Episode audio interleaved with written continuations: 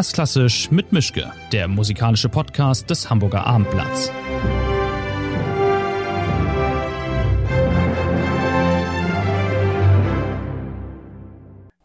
Schönen guten Tag zu einer neuen Folge von Erstklassisch mit Mischke. Wir haben Frühsommer, Frühling 2021. Corona ist noch da, ganz überraschend. Ich bin diesmal nicht in meinem Arbeitszimmer, sondern bei uns in der Redaktion, in der menschenleeren Redaktion. Mein Gegenüber auf weiter sichere Entfernung ist ein Geiger, mit dem ich schon sehr lange sprechen wollte, der auch hin und wieder mal in Hamburg war, schon, aber Bislang hat es nicht geklappt. Jetzt hat es hingehauen. Er ist heute bei einem NDR-Radiokonzert zu Gast als Geiger und als Dirigent. Es ist Leonidas Kavakos. Ich hoffe, ich habe den Namen richtig ausgesprochen. But uh, first of all, thank you very much, Leonidas Kavakos, for coming. I hope you, I, I pronounced your name right. Is it Kavakos or Kavakos? I have it, no idea. It is Kavakos. Kavakos, okay. So we cleared. That's no problem. Thank you very much. Glad to be here. Mm -hmm. I don't know whether you know that, but I always start with an easy question or a difficult one. What would you prefer? Which one? Oh, up to you. okay, so we'll take the easy then. Um, how important is getting applause at the end of a concert for you as an artist? Because maybe the concert didn't work out as you expected, as you planned, as you hoped, and you're not satisfied, but audience, the audience is just clapping as if everything was perfect. Well, um, clapping after the performance is important, uh, but it is less important than having the audience during the performance there. Um, what I mean by that is that the concert, in the way it happens in our times, um, uh, the, uh, uh, it's it's such a procedure where the audience arriving in the hall and expecting the concert to start and hear the music creates already a certain kind of energy level, which is quite high, and it is very, um, at the same time, inspiring and challenging for the artists. So um, that's why, for instance, you, as an artist, one knows that what happens in a performance you can never reach in a in a rehearsal, um, because exactly it's not that you play better or worse, but it's just different because of that energy exactly. Mm-hmm. Um, therefore, um, for me, it is very, very um, important, and I'm sure for most of artists, the presence of audience in the hall during the performance. The clapping is something that, um, depending on the music that one plays, it could even be disturbing, if mm-hmm. I may say, mm. uh, in the sense that you know if you have a if you have a work of music that ends very softly in silence. And uh, um, that magic of that silence is really, really great to keep after the performance. And even sometimes to just go away with just the sounds of the music instead of, instead of uh, uh, uh, the clap, you know, and then the sound that it makes in the hall. Um, of course, the psychological side of it is also important, and therefore the clapping is something that is always welcome because it is also from for the audience it's like a form of um, exhale. That means after like 30 minutes 35 minutes 40 minutes of holding our breath and receiving all the music now we can finally relax a bit more. Um, and for us on stage it is let's say um, a, a, um, expression of gratitude from the audience for what we have created. But for me the most important thing and the most magical thing that happens in a concert hall during a live performance is this communion, mm. the unconditional communion uh, between audience and musicians, artists on stage. Everybody, um, uh, there's communes through this great um, art mm. of music, which, of course, in a concert hall, it's obviously it's a it's a let's say, uh, uh, what you call a symphony, which means many voices together. Uh, but actually, um, I think it is um, something even more because what is there that makes music have this effect is not just the sound, is what's behind it. And what's behind it is, first of all, the inspiration of the composer with the different themes Then there is the organization of the themes, the structure, and the structure happens in rhythm and in harmony, which are which are um, um, elements that are existential in life, whether you are in a concert hall or outside a concert hall. So therefore, this message hits much deeper than just the ears. Um, and that's what is the great thing that one can experience in combination with that energy that I just mentioned before during a live performance. Mm. And this is what makes, um, I think, uh, a live performance uh, something that is unique. Mm. So, if this communion with the audience is so important for you, how was your last year? How did you manage to get along? Many artists I talked to were desperate, others were sort of amazed how good they could adapt and find rest and get new energy, but most of them were just desperate, not knowing what to do with themselves and what to how to cope with this situation of being not able to play and not getting in front of an audience. Well, for me, um, it was a bit of both, in the sense that um, at the beginning, um, it was it was, of course, like in, for the rest of the world, a big shock, right? Because we had, I remember my last concerts were in March were in New York at Carnegie Hall. Mhm. We had a series of concerts that week um, uh, with uh, uh, Emanuel Ax and the Yo-Yo Ma. We had the trio, and we had three concerts there, and uh, they were sold out. And the last concert, already the second, the first concert was full of people. The second concert, in the middle of the week, was practically full, but you could see some empty seats. The last concert, there were quite a few empty seats in the hall, wh- although the concert was sold out. Hmm. And going around, you could feel that people were getting really worried about what's going on, scared, um, not feeling safe, and so on, and, and keeping, you know, at home. And so, so it was already a built up, very strange build up of an atmosphere that was not uh, comfortable for anybody. And then, so after that, there was the closure of the concert halls, and uh, I had to go back home. And uh, it took me about one and a half, two months to to to understand what's going on. In the sense, not to understand, of course, one understand what's going on, but to understand internally Hmm. that now there is a situation where things are kind of keep being cancelled and activity life activity keeps being suppressed people have to be limited uh, people have to be careful people have to be afraid. People have to be worried. Everybody has to do just the essential things which i don't really agree that it's only eating and pharmacy. We can talk about this later on. But uh, there was this kind of restriction and, and that that caused a very uh, so to say big upset for me. I did not touch my violin for about a month and a half. I, I had no um, how can I say uh, I had no uh, appetite for it I did not Uh-huh. I didn't feel like playing just because of hearing everybody dying every day so many people here and there there was this incredible situation with Italy if you remember so many people dying every day ridiculous um, um, um, um, it's impossible to believe that this was happening. So in all this depression, I just could not, even though normally one finds through the music, I just, I had to take a bit of time. Then, finally, I, I did read books, um, but I did not have any kind of uh, uh, wish to play. Then finally, I thought, okay, but this looks like it's going to go on for some time, and we have to deal with this. You know, this is something that uh, uh, we have to deal with. And um, after the difficult period of one and a half months, two months, trying to adapt to the fact that everything that had been planned was being cancelled, and nobody knew what was going to happen. So you did not know whether you should prepare, you shouldn't prepare. Is the concert going to happen? How is it going to happen? How am I going to travel?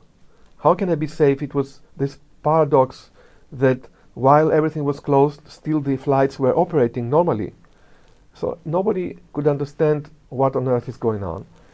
So in all this mess, I thought, okay, one has to somehow find again the center, and the center, of course, for for me was and is the music, and therefore I started again playing at home, practicing and trying to focus on certain things, and um, I found my rhythm somehow again. And then, of course, came the summer, and very few performances happened that happened to be outdoors, uh, and that was again very difficult. Um, and uh, and uh, then you know people thought, unfortunately, that we are over it. And then, of course, the fall came back. Again, the same situation. We have uh, performances being cancelled and so on. It has been a very difficult time altogether, and uh, it has been difficult uh, mentally, spiritually, but also practically, professionally for everybody, because um, we plan uh, so much in advance, and then you're looking forward to the things that are coming up, and then all of a sudden, you know, you're seeing the whole thing kind of collapse, and and all of a sudden there is nothing happening, and you still have to keep going, because the, the playing the music is like uh, is like sports. You have to you have to train. If you don't train, you lose it, and uh, and it's it's very very difficult mentally and psychologically to do so. So one needs to have find a very uh, uh, in very good and uh, and uh, fertile source of energy in order to an inspiration in order to be able to continue. Mm. And so this is this is what happened. Then in the fall, I had imagine between March and December, I played five times only. Mm-hmm. And then, of course, what is very difficult is that you are in this kind of situation where you're doing nothing, and all of a sudden there is one performance. and, and it's like, okay, then you try to get back into some kind of concentration and focus and rhythm, and then you do that performance, you rehearse for two, three days, do performance, and then again, nothing for two months. This mm. is also extremely difficult. Mm. Do you think that you've become a better musician now because of this period of uncertainty, or are you not as good as you used to be? And no, I look the the um, I feel that how one plays, besides the technical side, is very much um, uh, a distillation of of knowledge, experience, life, talent, of course, research, um, um, questioning, and all these elements that somehow uh, contribute to a result. And uh, and uh, I think that result cannot be challenged because we grow even with a bad experience in life. The bad experiences in life are very important and they are equally creative. Even though they are destructive, they are also creative. We know it's like the phoenix effect. You know, you have the, the ashes and then the phoenix come back from the ashes. So we are, you know, we are who we are and we have to go on. And um, the fact that we went and we still are going through something that nobody could even imagine uh, a year and a half ago. Um, that doesn't mean that that is going to uh, um, make us better or worse. I think we are still keeping being who we are. I think as time goes, one becomes better, in fact, mm. no matter what the experiences are. Because also, what, what the purpose is of, of the arts is not my career. The purpose of the arts is that I become in the end a better and more complete person myself as well, mm. together with my audiences and whoever listens to, to music or to any form of art. Mm. So um, that does not stop. That stops only if one has, you know, other problems like falls into depression, falls into this kind of things. Uh, but uh, then, of course, one can be challenged. But mm. I don't think um, I, I can say that I had faced this kind of situation. Okay. I am quite curious about your beginnings because I found that your father played violin as well, your mm. mother played piano, you grew up in Athens. Um, so tell me, what was young Leonidas like? Were you always practicing? Were you always on the soccer field? How did how did you, the idea come up uh, to become a musician? And what was your what was your first years like and your uh, your way into being a professional musician? I found nearly nothing about that. Yeah, well, um, it's the way it happened was quite um, interesting, but also very natural, in the sense that both my parents were musicians, as you said. My father played the piano. My mother, uh, sorry, my father played the violin. My mother played the piano. Mhm. That's how they met. They met in the conservatory when they were studying. Oh, We're playing together, yes. and so, um, in the house, you know, at home, we had music everywhere. So my father was practicing, and um, he was playing at the orchestra there. So he had weekly the concerts to which I was going. Um, I could hear him practice. My mother was a practice freak. She was practicing as much as as she could, and you could hear. Of course, when I was born and my brother later, um, she could not have so much time. But from the way she was practicing, which I still have in my ears, you could hear that this is someone who was a maniac with with practicing really. And uh, and later on, I found out that this was the case also when she was studying, where where she was always the last person in the conservatory studying in the practice room and the director would go and just turn off the light and send her out. Says, now you go home, Uh. leave. This is over, finished. and so I had this very much in my um, in my life already from the very beginning. And um, when I started crawling, um, and my parents noticed that there were places when they were practicing certain pieces that I would stop what I was doing and a little before and go there to listen to what they are playing Hmm. and then after the spot, then I would go away again, which means they, they realize that I have a musical ear Hmm. because I could distinct immediately already from before that there was a place that was coming that I liked and it was always the same and I would go and listen. So they thought, oh, this this guy here maybe can listen to music in a different way. And then, so with this, I don't want to make it too long. Then I write at the age of five uh, as a Christmas present a little violin and uh, I was absolutely ecstatic hmm with it. Um, I took it to bed with me. I had it the whole day. Whatever I was doing, violin was next to me. And the smart thing for my parents was that they did not force me to start studying immediately. hmm So they let me have the violin for about a year with me, part Mhm. of my life. And I was, of course, having a bow and putting the bow on the string and making noise, imitating rhythmical patterns from my father's practicing. But that was it. And then slowly, you know, after a year, then then um, we started, you know, having lessons and trying to understand how to really do it, and and that was, of course, not easy. But um, it in a way it came always um, naturally. And uh, and uh, then you know I was also very lucky to have a teacher who was an amazing pedagogue above everything else because my father was quite strict in fact. And uh, um, because he knew that that he could see I was talented he could see I could hear well he could see that I had a, what we you call a musical understanding, instinct. Um, and of course, he having learned in a totally different way because he was he started as a folk musician, and the folk musicians learn by the ear. So the teacher comes at home, plays the tune or one or two tunes, helps you find the notes, and he goes away. There is no music, hmm and you have to remember, and with the ear, you have to find the tunes and learn how to play them.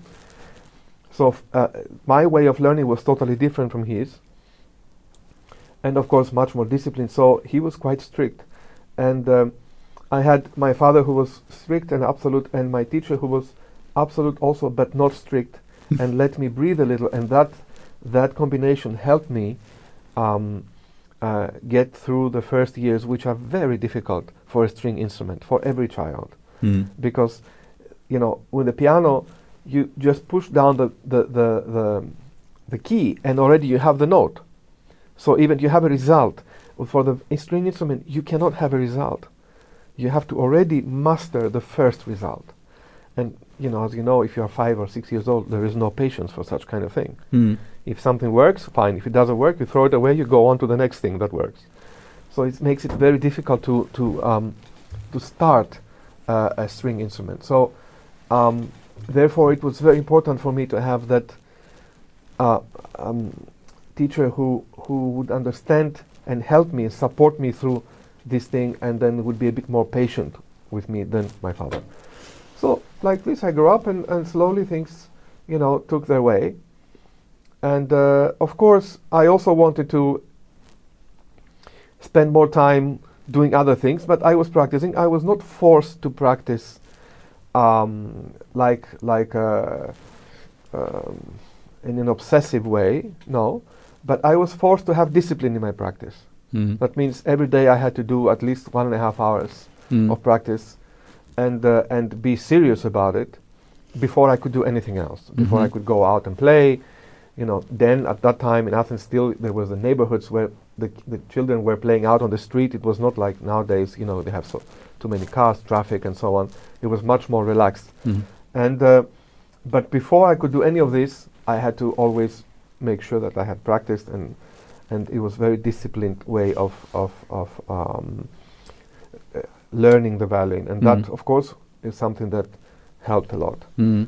Was there a point in time when your father realized, oops, my son might be a better musician than I am? I mean, you're different uh, if he's playing folk music. Well, then he played classical as well. Okay, then he played classical, but nevertheless, maybe there was a point when he Oh, realized yeah. my son is better or will be better than I have ever been or I could ever be. And was that complicated for him or could he accept it and say, I'm happy for you, play, you're better than me, okay, we're done? Nothing It's made him happier. Uh huh. Noth- nothing made him happier. It was it was it was uh, it was amazing. hmm in that way he was absolutely amazing and uh, i remember i was you know i was like 15 or something 16 15 probably because it was before before um, i had my diploma and uh, and i was practicing i remember rondo capriccioso which is a piece by saint-saëns hmm virtuosic piece. And the last page is quite a virtuosic page with lots of fast notes. And i was listening of course they, they made me listen to all the great violinists of the time and so on. And uh, that time i was listening to Grumiaux, who's a great Mhm. Arthur Grumiaux, a great wonderful belgian violinist one of the most beautiful sounds ever. And and the last page you know he was playing quite fast. And but i was i could do it much much faster. Mhm. much faster. So i called him. I said dad come. I want to show you something. He says okay. So, so okay so i will play this with Grumiaux, the last page. I said, okay. So i start first two three bars. I said you want me to really do it now how i can do it what do you mean and then i start accelerating hmm I will never forget his face. his his face was like, you know, he he was he did not know, you know, he was shining. He wanted to scream, but of course he did not want to overdo it. But at the same time, I remember he was so impressed. Then he called his brother to come. his brother was living right, right under us, and he called, and he also played. His brother played only folk music. hmm And he called him. He said, "You have to come and hear this. come, come. You come upstairs now and, and listen to this. What he's doing. He's doing something crazy." And so we did again. So he was very, he was so happy.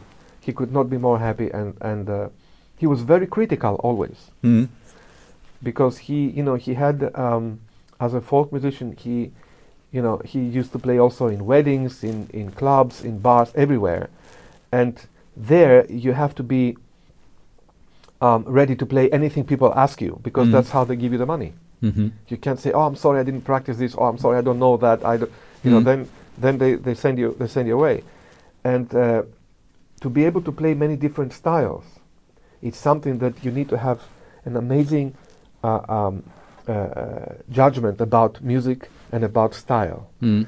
and uh, and he had that. Therefore, he was very critical Mm. but at the same time nothing made him happier than you know than he came with me to the, my first international competition in Sibelius in Helsinki in Finland. Uh, he came with me to all the competitions I did. Nothing was making him. And he told every juror, "That's my son. That's my son." no she did not. She did not.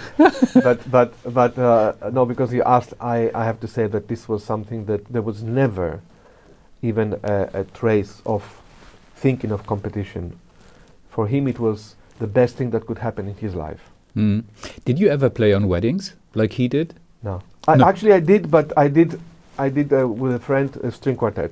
I see. Yeah, but, But not uh, not not, for money, not for uh, and, and not folk music. Unfortunately, I I asked him so many times until late to teach me how to do it, Hmm. and he didn't. Huh. Yeah.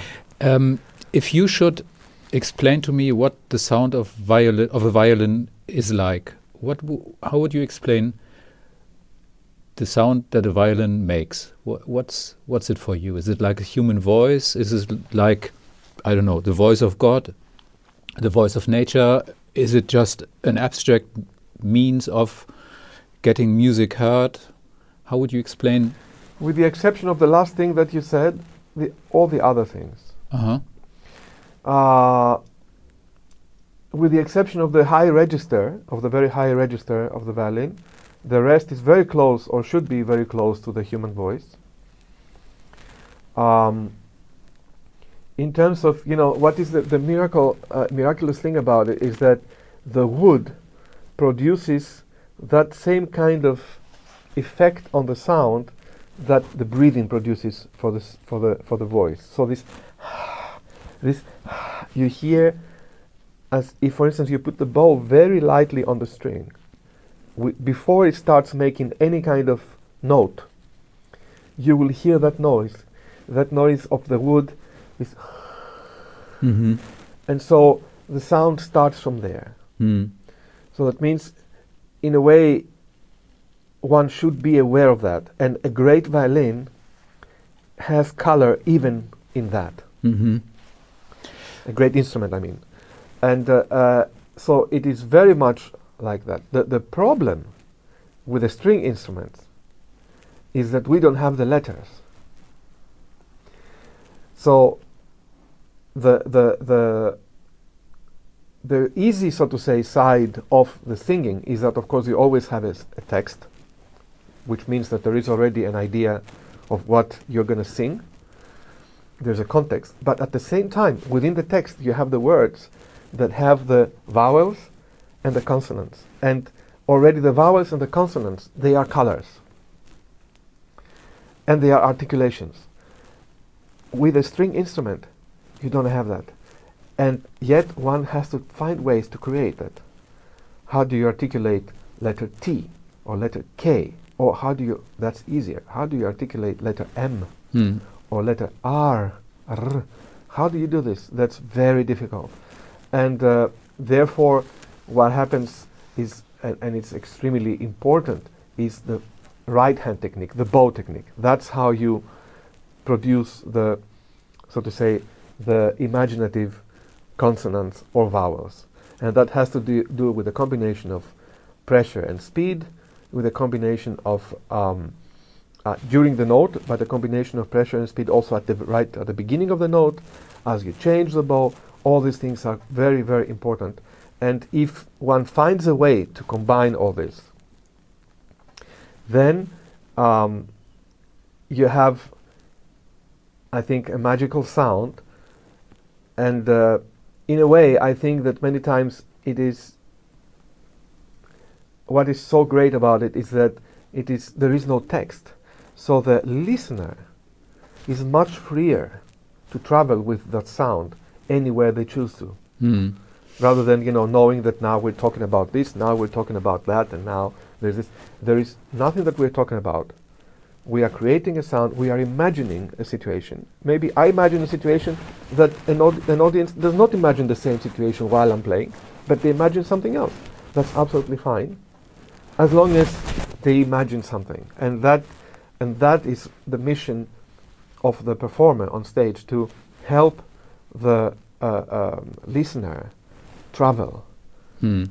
travel in places that we have not talked about before or nobody has defined or we are going to travel there. No. We are free to with our minds even if we close the eyes just to meditate with the music. And then create our own our own trip journey whether it's a journey of colors other people there's people even composers that in the notes they would see colors. Um, people other people have images other people um, have uh, a certain kind of uh, psychological situation that they experience during a performance all this is wonderful and all this is possible and all this should be because that's exactly what the arts are doing. Mm. That they are offering that uh, that ticket to a journey that there is no obligations, no limits, and practically almost no margins, while there is a very specific text. Mm. This is a great thing. And of course, having said that, that's why I believe that what we have experienced, if I may say, the last year with the closure of the concert halls is something that uh, I think humanity should not be proud of. Mm. Because um, to uh, the way I see it, um, the greatest, really the two greatest achievements of human beings is science and arts. Why? Because with science, not only we help the everyday life, but through the everyday life and by researching more and more, we are able to understand the universe. And you see that, for instance, there are many, many scientists talking about the fact that microcosmos and macrocosmos are practically the same thing. And what is uh, a law in microcosmos is a law also in macrocosmos. And, and uh, uh, by getting to know the, know the universe better, we get to know ourselves better. And this is a science. And the arts is also, I think, the, um, the how you call this, the, the traces of humanity's journey towards deity. And, and these, these are, this is why these great achievements of the arts are there and they are still sending light no matter how many years go by and no matter how the everyday the modern times change and you know they're still there and sending light and for me in this uh, in this situation what we have been experiencing the last year it became very obvious what we already knew and have been talking about the fact that the that the um, um, the governments they are not the people who are in power they are not really aware of the importance of the arts Where did you stay during the last year? Uh, I think you're living in Switzerland. yes Okay. there, yeah Okay. Yeah. Um, did you get in touch with, with your home country d- during these last months? What was it like in Greece then? I mean, yeah it's the same situation Just the same. horrible Greece had a very strict lockdowns hmm, um, you even had to send an, S- send an SMS to go out of your house hmm you couldn't go out without an SMS hmm, very strict lockdown hmm, and um, it worked extremely well until June because we had really low numbers. Then they lost the control again with the second wave. hmm. But it was like this everywhere.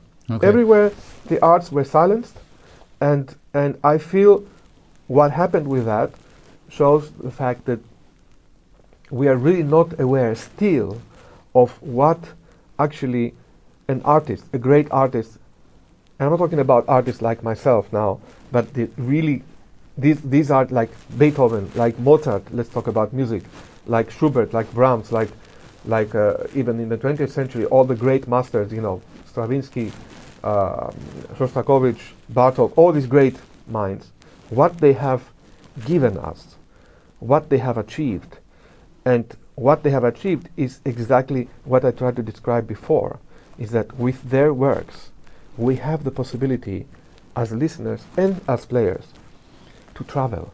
It, they offer us this exit to this upper sphere of, of thoughts, ideas, existence. And this is very much something that should have helped very much during this time.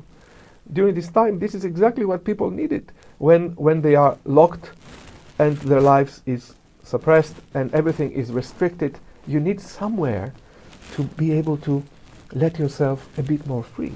Hmm. And uh, and and uh, and uh, nobody realized, unfortunately, the fact that a live concert, a live performance, where actually the danger is very small, because the people in the concert hall they enter in discipline, in order, they sit down, they wear their masks, they don't speak, they don't move, and then again, once the performance is over, they go out. I'm not saying we should have full concert halls, but at least keep it happening. Let's make 500 people every day happy. Mm. Let's offer them a way out of all this depression. Mm.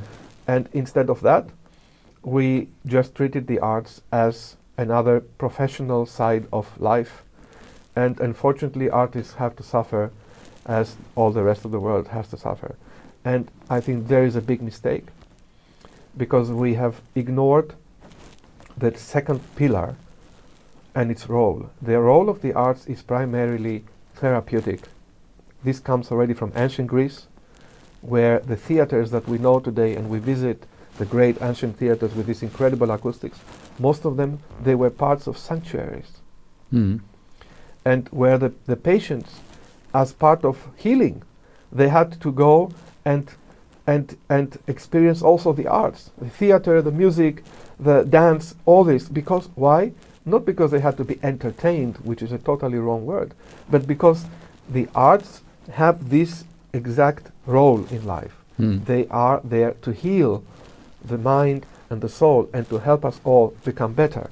And in these times, um, uh, the, unfortunately, all the leaderships, uh, with very few exceptions, uh, showed showed absolutely very narrow mind in terms of taking horizontal measures uh, and uh, and not really acknowledging what is the role of each and every thing. So that means biologically we were protected. How?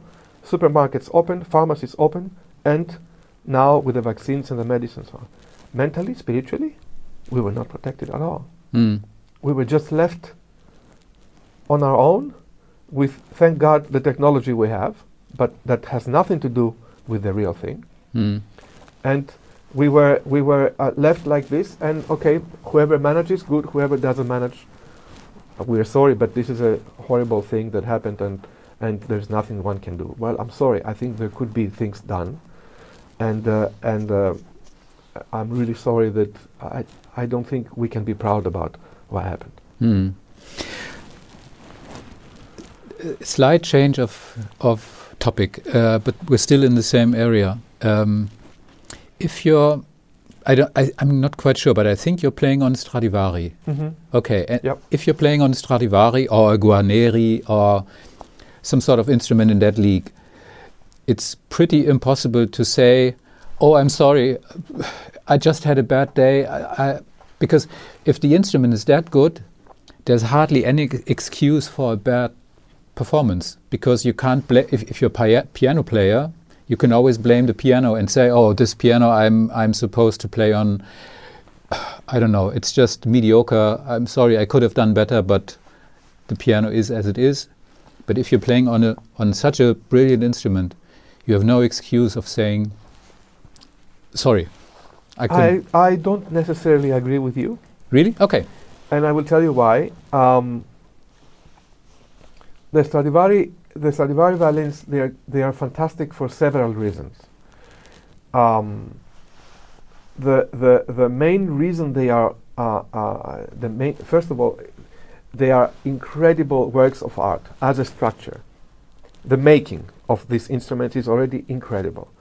You have to imagine that at the time Stradivari died uh, in 34, Mozart was born in 56. Hmm. That's that's 20 years before Mozart was born. Stradivari was already 90 years old. He died at the age of 94. Um, we know where music life was at that time. What a concerto meant, uh, what a sonata meant. We knew that it was totally different than it is today. He built instruments that were not needed in his time because there was no you know, uh, um, the biggest orchestra was ensemble was what 20, 25 people maximum. The biggest room they played in, nothing to do with these concert halls we have today. Hmm. The compositions were absolutely not challenging the main voice. It was nothing to. There was no need for for what he created. Yet it was prophetic. Hmm. Because imagine where we would be today if we imagine if, for instance, Brahms or Beethoven or Bartok or um, Shostakovich or Stravinsky would have been able to write the concertos they wrote if Mhm. the violin as an instrument did not have the sound that Stradivari set as a standard. Mhm. No, they would have never been because you could have never been able to hear the violin over an orchestra of that size and with the orchestration such as it is in these works. No way. So he was already ahead of his time. That al- alone makes him one of the greatest geniuses ever. Then, the fact that he evolved within his life, and until the very last year, he's changing things. He's looking for something more and more and more all the time. That already shows a great artist, and that already shows a great knowledge of what he's looking for and trying to achieve it. So he has a vision and he's trying to achieve it. Then we have the beauty of the making, the perfection of the making, which is unsurpassable. We arrive, you know, we are today, um, 300 years later, and we're still copying these guys. It's incredible. It's like we have not gone forward, we are gone forward in a way that we can copy better these guys. But we have not invented anything more. Mm. That already says a lot about the, uh, uh, the violins as art objects. Now, besides that, the great thing about these violins, these art objects, is that they have a function. And the function is the production of sound. Now, because Stradivarius was famous already during his life, he was the only maker that was really famous and very wealthy during his life. He had a very big professional profile, huge commissions from all the big, important, noble families in Italy and so on. Um, the instruments were always, his instruments were always in the best hands. And therefore, that means they were always played in the best way that were, it was possible to be played. Therefore, they developed a sound that is the glorious sound that we know today.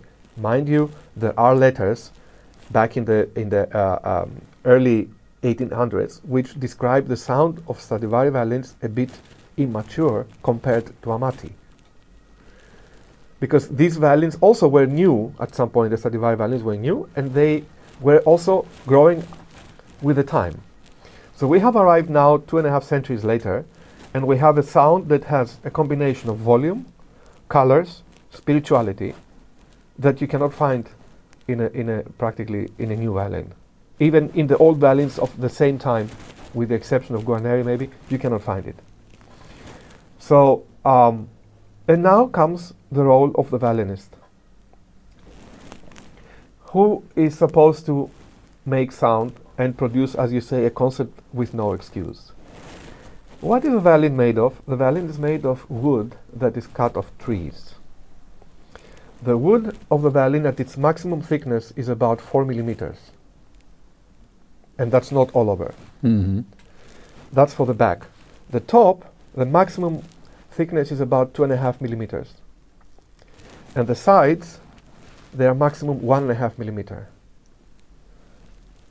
We're talking about something that is so delicate. And what is fascinating is that you can see on the top, for instance, of the violin, there is the, the, the grains, there is a, the, the, the lines of the Mhm. wood, right? And you can see, for instance, there are places where the, the, the lines within the wood are larger and the lines are narrower. What does this mean? That this is a summer and a winter, when the wood, because it's cold, closes up and the summer opens up. So, result is that today, as still as there is winter and summer, and there is humid and dry, and there is very warm and very cold, the instrument is influenced by that. So that means when you leave today from here, and I go, let's say, tomorrow to play in south of Spain or in Greece, Mhm. They have 29 degrees there. Today here we have 10. The instrument, when I'm going to open my case and it's going to feel the air, can you imagine what it goes through? Mhm.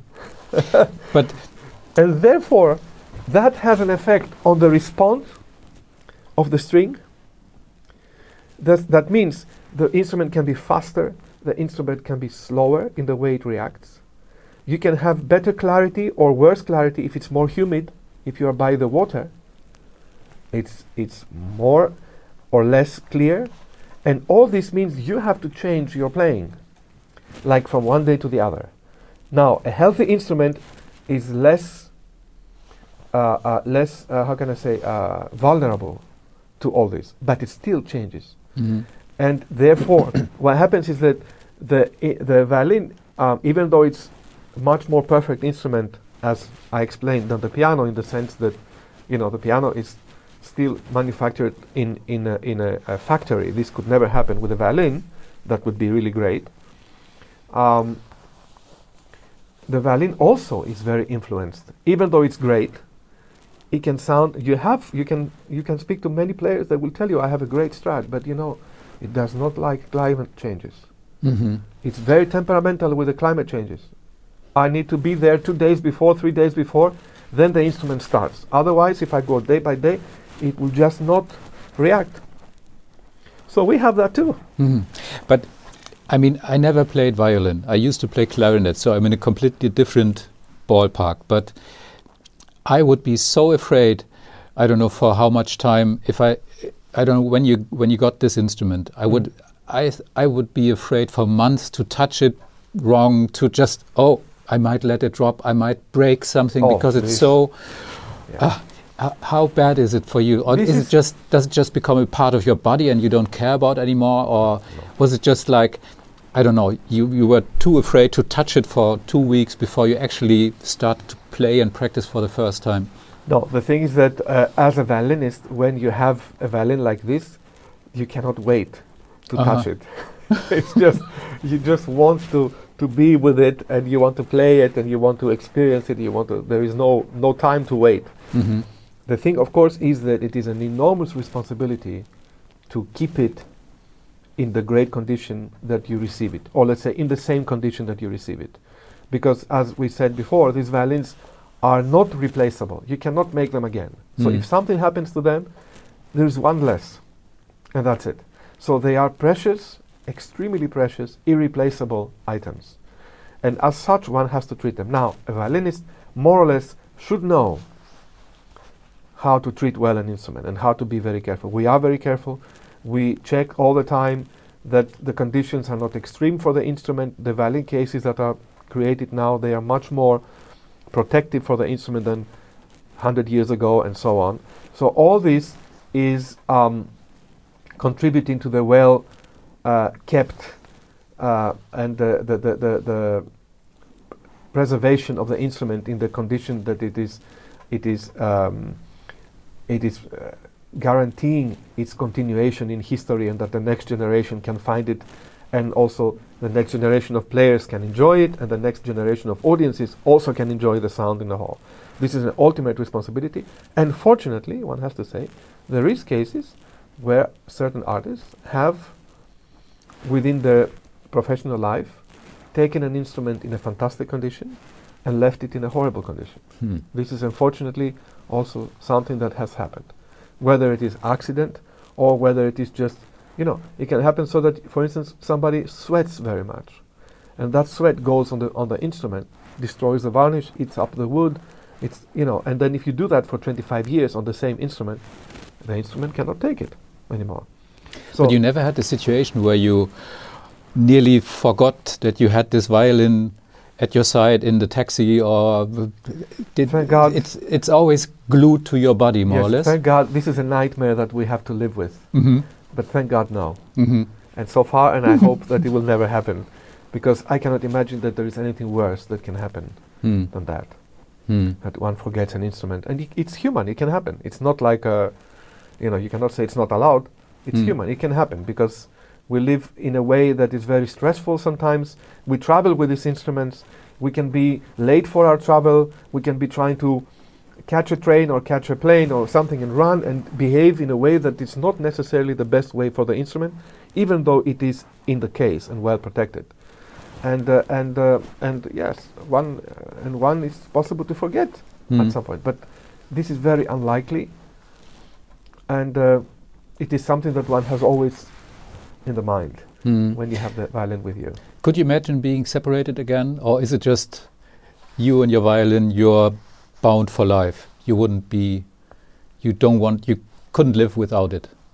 Without this special instrument. This specific instrument, um, I probably think will be my last instrument. Although, you know, one, one never knows because we are also artists. We grow, and we are looking all the time for something uh, that is not necessarily better, but it could be different.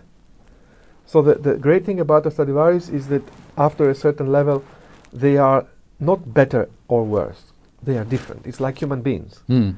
So you, you, if for instance I decide that the sound I need to hear from myself has a different direction than the instrument that I have now gives me, then I will probably be looking for another instrument. Mm.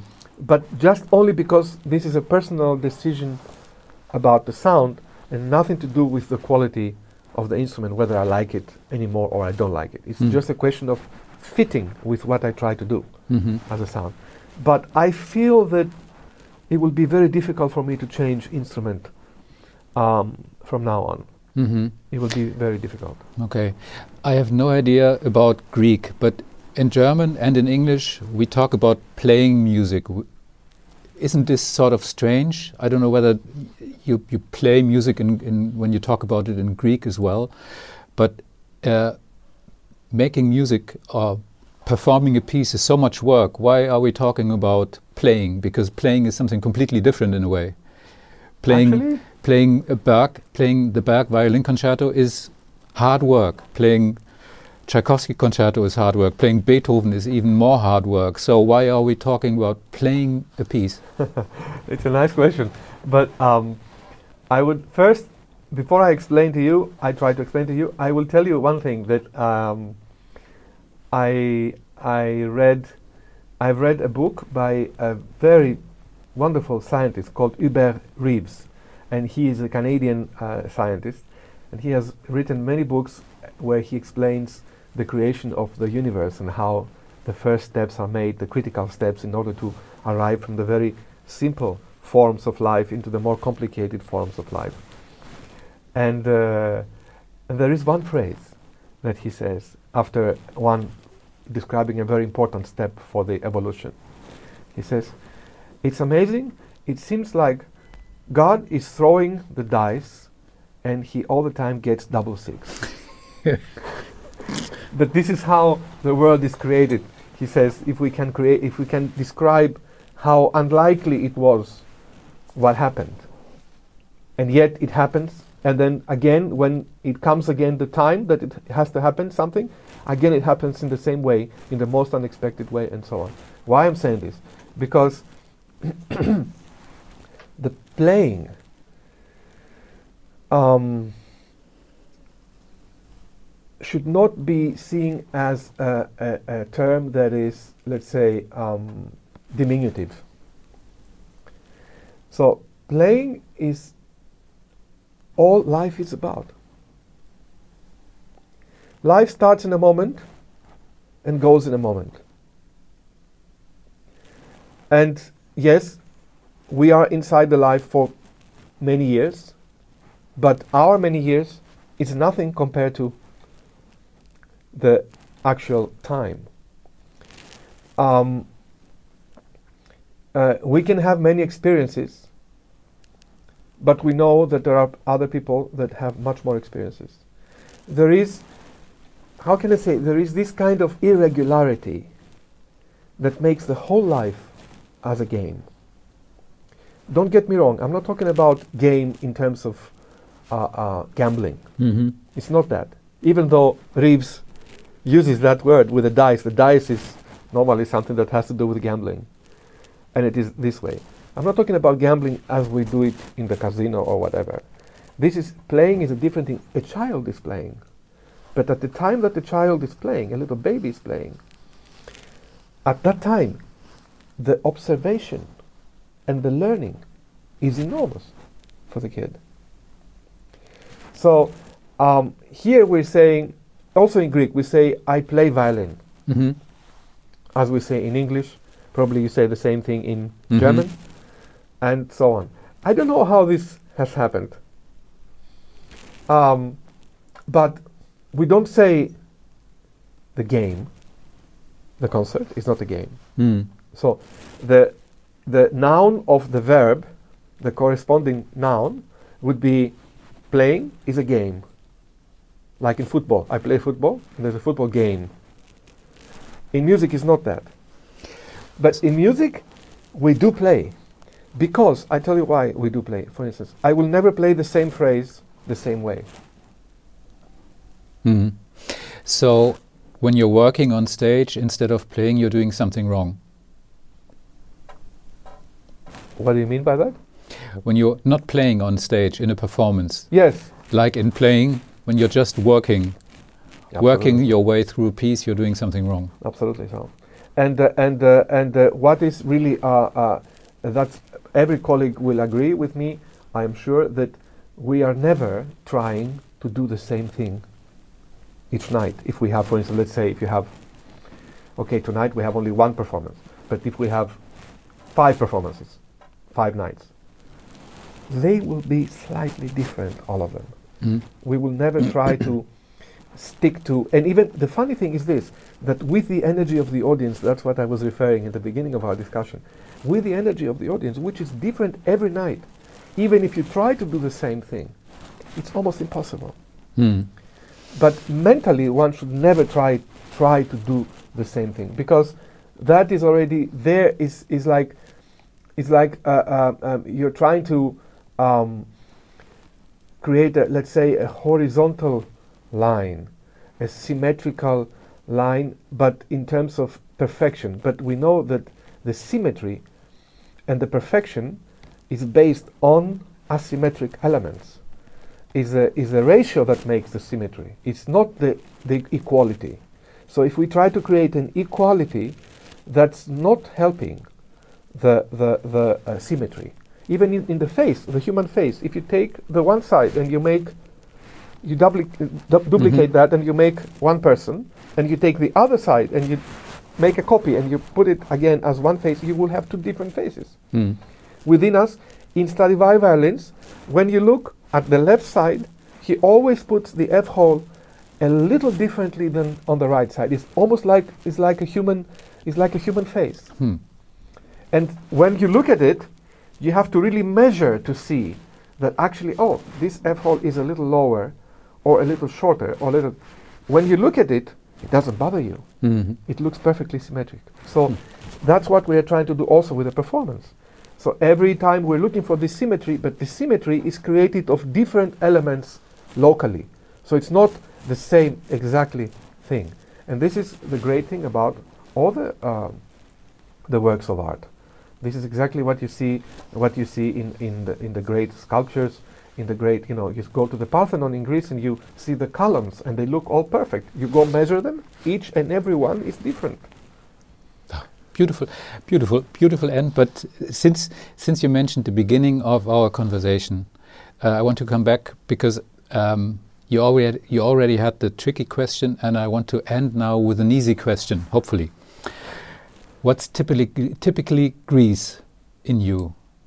Would how could anybody from Greece instantly recognize you as being Greek? Oh, uh, well, I don't really know. I don't really know. I cannot answer this because, um, um, you know, I come from a part of the world where all the Mediterranean people more or less have the same colors with me in Mm. the in the skin and the face and the hair. Um, of course, if I start talking immediately, you can realize that I come from Greece. If you even if you don't know the language, you understand this is Greek. But but um, otherwise, I would say I don't know. I don't know what is. I would have hoped of a like an of an answer like I am a philosopher or something like that because No, no. everybody everybody in. Greece is, If is loving philosophy. No, not really. Not really. Not okay. really. But I. This is different. You asked about me. Yeah. If I if you ask me about uh, um, how I see Greece, for me Greece is not a geographical term. For me, Greece is a spiritual term because it has produced all this enormous amount of uh, philosophy and knowledge scientific knowledge, even contemporary scientific knowledge, has produced all the terminology. This is incredible the fact that a Greek word can describe so precisely certain very difficult um, um, meanings. And when you look at music, even, you say rhythm, rhythmos, harmony, harmonia, um, um, uh, phrases, phrases. Um, uh, uh, where can I? You say pulse, palmos. There are all these, you know. Then you go to medicine. I had yesterday the people who make the test uh, uh, in the orchestra Mm. uh, tell me, you know, um, I, I, I studied Greek when I was young. I studied ancient Greek and I loved it. Now I don't remember anything, but it helped me so much because then I also studied medicine and all the terminology of medicine is Greek words, so I could, I was so familiar with them. So you have this, you have in, in, in sports, athleticism, atletismos, gymnastics, gymnastiki. It's all, it's all there. And so the, the, the fact that the language, and it's not now, don't take it, please don't take it wrong, I'm not talking as a Greek person Mhm. here. The fact that the language has found a way to describe so many meanings and even very complicated meanings um, so precisely is already a sign of an incredible achievement of human beings and incredible uh, uh, level of um, spirituality. And that is what, for me, Greece stands for. And unfortunately, in our, our time, we cannot be very proud of where we are. But it's the rest of the world the same. Unfortunately, we are going away from that. Unfortunately, the whole world is moving away from that kind of thing. We are becoming much more practical in the wrong sense, because practicality is very important too. But practicality is important when we know the dimensions of it. What we are as human beings, we are spiritual existences. And we have, we must be looking, we need to be looking for what's up there and how we can uh, approach what is up there. And not trying to bring what's up there down here in order to make it our own. Mm. This is the quintessence of, of, the, of the Greek uh, philosophy that you actually ask the questions, you don't give the answers. Mm. Because when you ask the question, that means you are aware of where you are and what is the situation, what is the reality. And it's not necessary that you will have answers. As Plato says in his Timaeus, which is one of the most beautiful dialogues and important dialogues for people to be aware of, um, he says they are going to try to, they discuss the uh, creation of the universe. And he says there are things that are going to be very obviously explained because we know them. And there are things that we're not going to be able to explain so obviously because we don't know them in the sense that we can prove them. But there we will try to approach them from what we feel. Because from based on what we feel is there, that's what we will try to approach them Mm. from that point. And he says, of course, for these things, if there will be somebody who will come with the specific answers to us, we will make him our friend. Mm. But if not, we will have to keep going by the signs, which means that we are trying to approach this and we are not trying to bring this down to us in order to be able to explain it in our terms. And I think this is the essence of the existence of human beings. That's what we are doing with music, that's what we are doing with philosophy, that's what we should be doing with science, that's what we should be doing with religion, that's what we should be doing in our lives. Mm. How would you ask in Greek, what's up there? What's the what are the Greek words for that? For the question, what's up there? There is many, many ways of asking that, but um, um, because the up there means what? Uh, up there means um, up there is a, is a very for me for such kind of question is a very um, how can I say um, cheap way of putting it. Hmm. Uh, uh, what's up there? We mean the sky. What is Okay. the sky? We mean we mean that because sky is uranos, is etheras, ethereal. We say ether, ether. Um, um, what is the the ether? What is the eth- uh, uh, the ethereal element? What is up there? I don't know what is up there because I don't know what is down here. But what is up there in Greek, I would express it in um, um, uh, theon, which means the divine. So the the question in Greek would be um, it would be not what is up there, but for me it would be uh, how can I approach. So, πώς μπορώ να πλησιάσω το θείο. that's And The- we have this great word theosis. Theosis, theos means God. hmm. You have theology, uh, uh, even theory. But anyway, theos, theos is, is, is God. And, and um, um, you have this word theosis, which is, it means that we have to become, we have to resemble, we have to become uh, uh, uh, like God. Hmm. So theosis, this is the word that I would be looking for. So that is a sort of perfect question to end this conversation. I'm really, it was really interesting and really fascinating. I'm looking forward to hearing you on stage with your instrument for the first time after I don't know how many months over here. Thanks very much for being here and enjoy your stay and take care. And uh, I think yamas is something you say in Greek as well. Yamas, which means to our health. And Okay. and absolutely, thank you very much. It has been a pleasure, and I wish everybody to still keep a bit patient. We are getting out of this soon, and uh, and um, I hope that we can look again at the world in a very beautiful way, very very soon. Okay, so Thank you. yamas, and if I could be able to drink ouzo and not die, I would. But uh, I'm looking forward to seeing you on stage. Okay, Thank you, man. Cheers. Bye. Bye bye.